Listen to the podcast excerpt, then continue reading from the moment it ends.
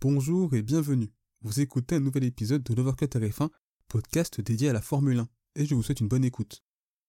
Salut les amis, c'est un plaisir de vous retrouver pour un nouveau débrief, celui des qualifications du Grand Prix de France sur le circuit du Paul Ricard. Alors concrètement, quels sont les enseignements à cette séance de qualification et que peut-on espérer lors de la course?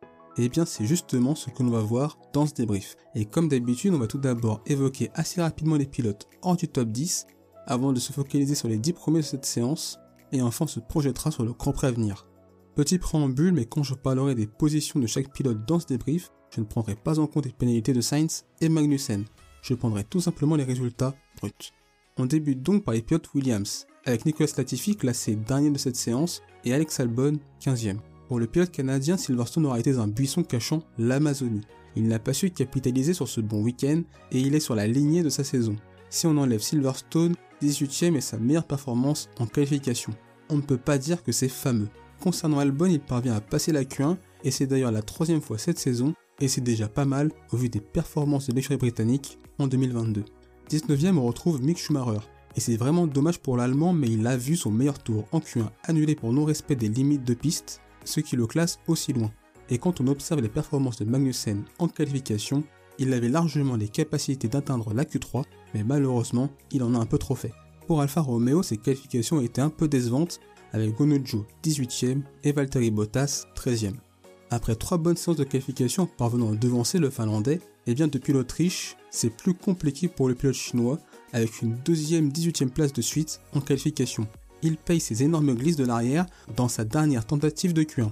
Il aurait peut-être pu atteindre la Q2. Valtteri Bottas avec cette 13ème place est à sa place. J'ai l'impression que l'écurie suisse a un peu baissé dans la hiérarchie.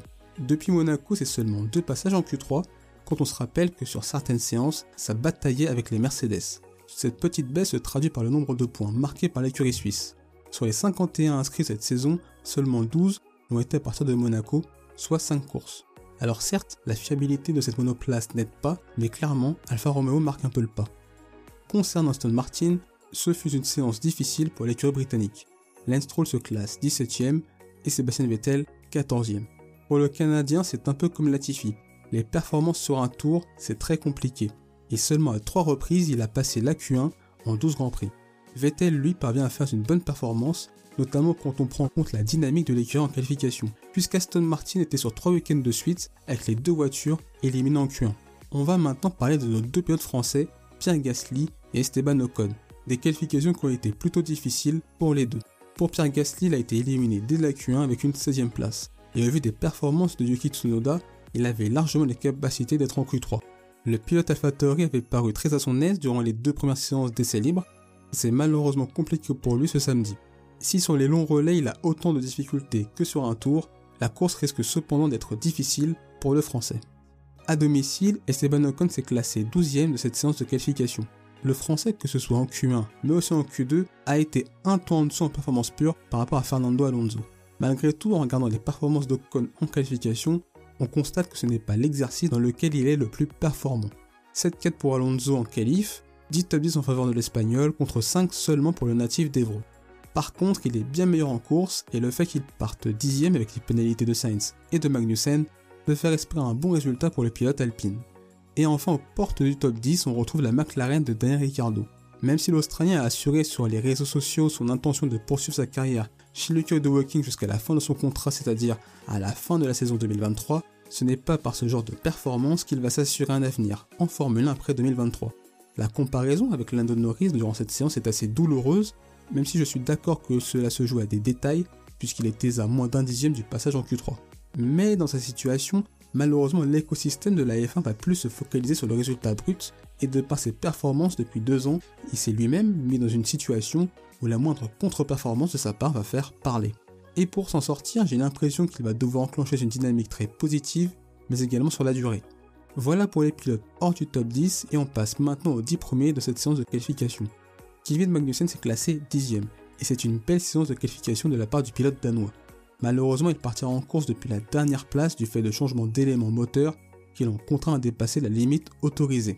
Ça aurait pu être une opportunité pour As de confirmer sa nouvelle dynamique, puisqu'en effet 19 points ont été inscrits sur les deux dernières courses, alors que l'écurie américaine en a marqué 34 cette saison.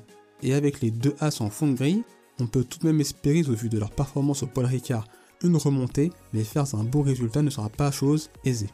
À la 8 place, on retrouve Yuki Tsunoda.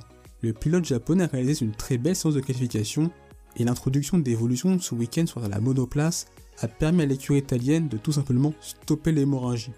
Si on exclut le week-end à Baku avec la cinquième place de Pierre Gasly et la bonne course de Tsunoda avant son problème des droits arrière, c'est seulement un point inscrit depuis Miami, soit 6 courses. Très clairement, Baku a été un petit rayon de soleil perçant les nuages très gris voire noirs au-dessus d'Alpha Tauri. C'est donc peut-être le début d'une éclaircie, il faudra confirmer cela tout d'abord pour la course à venir, mais aussi lors des prochains Grands Prix. Fernando Alonso débutera le Grand Prix depuis la 7ème place, et encore une fois l'Espagnol est parvenu à maximiser le potentiel de sa machine sur un tour rapide. C'est la sixième fois de suite qu'il atteint la dernière phase des qualifications. Ça montre sa régularité dans cet exercice, et il faudra concrétiser cela en course. Et même si dans le midfield c'est l'écurie la plus constante en termes de performance pure, il faudra s'assurer que la fiabilité de leur monoplace suive. Et ce n'est pas le domaine où elle est la plus performante, mais à domicile l'écurie française aura à cœur de briller, et donc il va falloir au moins finir la course. Lando Norris est classé 5ème de cette séance de qualification, et c'est donc un très bon résultat pour le pilote britannique. Il est parvenu à s'intercaler entre les Mercedes, et c'est déjà pas mal. La McLaren a apporté ce week-end beaucoup d'évolutions sur sa monoplace, des évolutions qui semblent payer sur la piste varoise. En tout cas, la bataille pour le meilleur des autres risque d'être très intéressante à voir. Concernant les Mercedes, on retrouve George Russell, 6ème, et Lewis Hamilton, 4ème. Le Grand Prix de France est le Grand Prix que Mercedes, mais aussi les adversaires et les observateurs avaient coché comme week-end où les flèches d'argent pouvaient briller. Un circuit avec des virages rapides, une surface lisse, pas bosselée, des évolutions apportées afin de passer un step en termes de performance pure, des fortes chaleurs avec une voiture qui a du mal à chauffer ses pneus, tout était réuni pour un nouveau sursaut. Mais cette séance de qualification est un petit coup de massue pour l'écurie allemande. Tout d'abord, l'écart avec les Red Bull et les Ferrari est encore important puisqu'Hamilton est à près de 9 dixièmes de Leclerc, et on a même la sensation d'un retour en arrière. Autant pour McLaren s'intercaler entre les Mercedes est très positif, autant du point de vue de la marque à l'étoile, ça doit être un signal d'alerte, et ça traduit les difficultés rencontrées sur cette piste du Castellet. Il est clair que Mercedes n'est pas là où elle voulait être ce week-end, mais les positions de départ sont plutôt intéressantes, surtout s'il se passe des choses à l'avant. Pour Red Bull, c'est tout de même des bonnes positions au vu du Grand Prix, avec Sergio Perez 3ème et Max Verstappen deuxième. Pour le pilote mexicain, on peut considérer qu'il a réalisé le minimum syndical durant cette séance. Il a paru très en retrait par rapport au pilote néerlandais durant le week-end, mais il a su se rapprocher durant ses qualifications. Pour Max Verstappen, cette deuxième place est un résultat qui rend une victoire en course tout à fait possible. Une bonne performance de sa part, et je pense que même sans l'aide qu'a reçu Leclerc, il aurait été difficile pour lui de viser la pole position, mais ça, on ne le saura jamais. Mais deuxième et troisième pour l'équipe autrichienne face à une seule Ferrari, je pense que la situation est idéale. On passe maintenant à Ferrari avec Carlos Sainz classé 9ème durant ses qualifications, mais qui est parti en fond de du fait de pénalités à cause de changements d'éléments moteurs, et Charles Leclerc qui partira depuis la pole position. Pour le Monégasque, c'est la 7ème pole de la saison, la 16ème en carrière. Il a su réaliser deux très bons tours et il faut souligner la bonne stratégie de Ferrari devant cette Q3.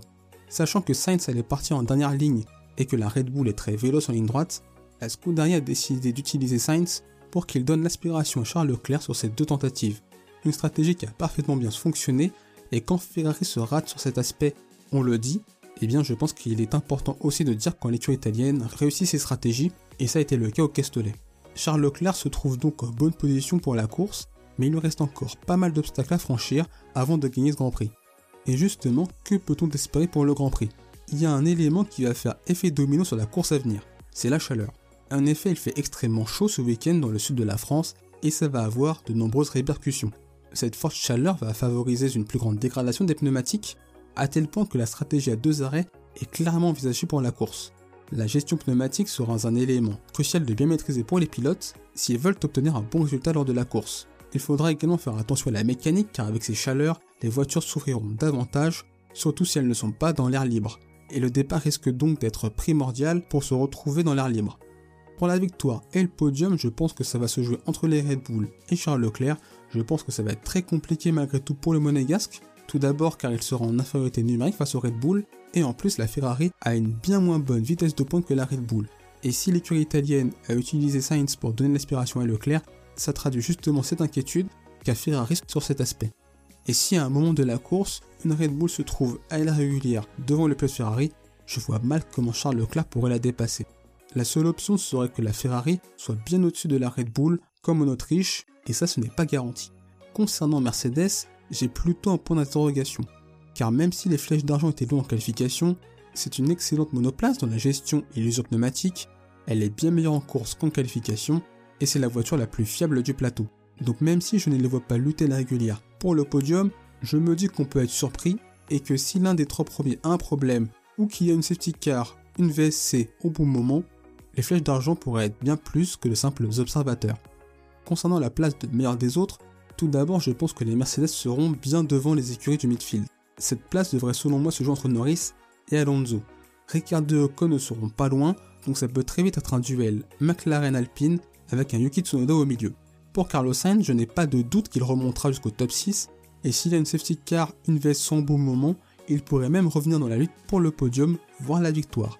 Donc il ne faut pas exclure l'Espagnol, qui sera un animateur de ce début de Grand Prix. Et vous, qu'avez-vous pensé de ces séances de qualification en France? Quels sont vos tops et vos déceptions de cette séance? Vos attentes pour le Grand Prix? Et eh bien si ce débrief vous a plu, n'hésitez pas à le liker et à le partager, puisque cela donne de la force au projet de Warcutter F1, et ça permet de faire grandir ce projet et de faire en sorte que cet épisode soit accessible au plus grand nombre. N'hésitez pas à partager votre avis en commentaire et à la fois sur Instagram, Twitter et Facebook, et notamment Instagram, car c'est le réseau social où je suis le plus actif. Il suffit juste de taper le recruteur F1 et vous nous trouverez. On se retrouve les amis pour un prochain épisode. D'ici là, portez-vous bien, je vous souhaite le meilleur. Salut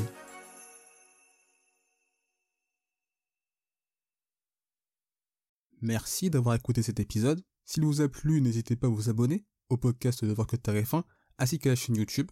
C'est une façon de soutenir le projet et également de ne pas manquer les prochains épisodes. N'hésitez pas également à partager cet épisode à vos proches. On se retrouve les amis très bientôt. D'ici là, portez-vous bien, je vous souhaite le meilleur.